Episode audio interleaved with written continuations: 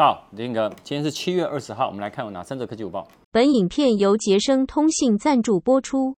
我们看第一则哈，哎，三星呢在今天早上七点的时候呢，正式发出了邀请函，直接预告呢，呃，主角呢就是折叠手机。那率先展示的就是 Galaxy Z Flip 4的侧边设计，你看它 L 型的。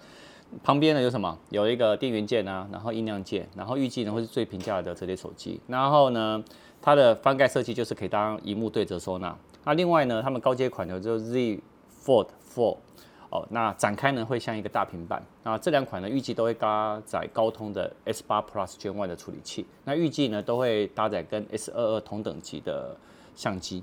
那除了这个以外呢，它还会有这一次发表的他们家新的手表，就 Galaxy Watch 5。那它这次呢，舍去他们很经典的一个旋转的那个表圈，全面改用呢跟 Galaxy Watch 4一样的虚拟触控的一个操作。那预计会有四十跟四十四的两个的表径。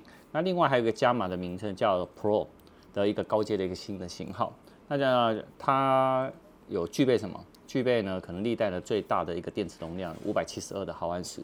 然后呢，体温侦测也是这一次呢，可能大家会看到的它的新功能一个重点。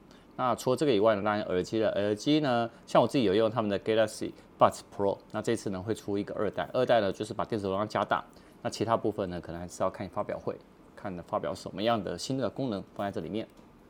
我们看第二则哈，那第二则呢，当然哎，讲到三星刚刚发表会嘛，现在呢讲它的什么，它呢流出了 Galaxy Z Fold。Four 跟 Z Flip Four，他们官方的外形图哦，已经哦，哎，各大媒体有爆料了，真的是所有媒体哦，至少超过三个以上。那、你可以看到，它这一次的外形改变不大，然后一共推出七个颜色。然后 Z Flip Four 呢会有黑色、米色、灰绿色；Z Flip Four 呢会有深灰、紫色、金色跟浅蓝。然后会延续呢，跟上一代呢一样，会有一个叫定制版的的服务啊。但是台湾会不会有还不一定。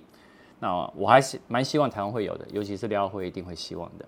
那预计呢，它这一次呢还会改变呢那个 Z Fold 4呢跟 Z Flip 4的铰链的设计，所以整体的机身呢会看来干嘛更轻薄。那另外的部分呢，它的外荧幕呢在 Z Flip 4上面呢，看可能会再增大一些。那一样两款呢，我刚刚在第一则有讲，就是会采用高通的 S8 Plus Gen 1的处理器啦。好，那以上给大家来看一下外形，就是长这样，我觉得应该不会差到哪里去吧。好，我们来看第三者哈。第三者呢，就是当然手机热销排行榜，大家要买手机的话，可以参考这个排行榜。排行榜也是热乎乎的新榜单在这里。我直接看电脑跟大家讲，第十名呢是，我看一看，第十名在这哦，呃，我老花眼，我应该印出来的。好，第十名呢是那个 Redmi 的 Note 十五 G，第九名呢是 iPhone 十三二五六 G，第八名呢是 iPhone 十三 Pro 二五六 G，第七名呢是 A 五三五 G。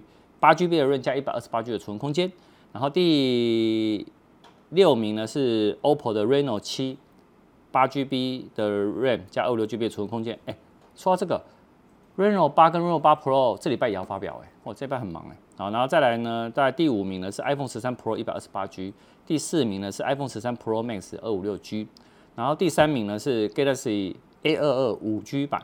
然后第二名呢是 A 五三五 G 的八 GB 的 RAM 加二五六 GB 的储存空间。第一名是 iPhone 十三的一百二十八 G。你有没有看到这个榜单里面，那个安卓手机真的开始在进来，尤其是中阶的，大家有发现吗？我们今天晚上有影片，今天晚上什么影片？小米手环七，哎，不是拍过？没有，我们是小米手环七 Pro，我们来开箱，然后顺便来跟大家讲一下。好，晚上见。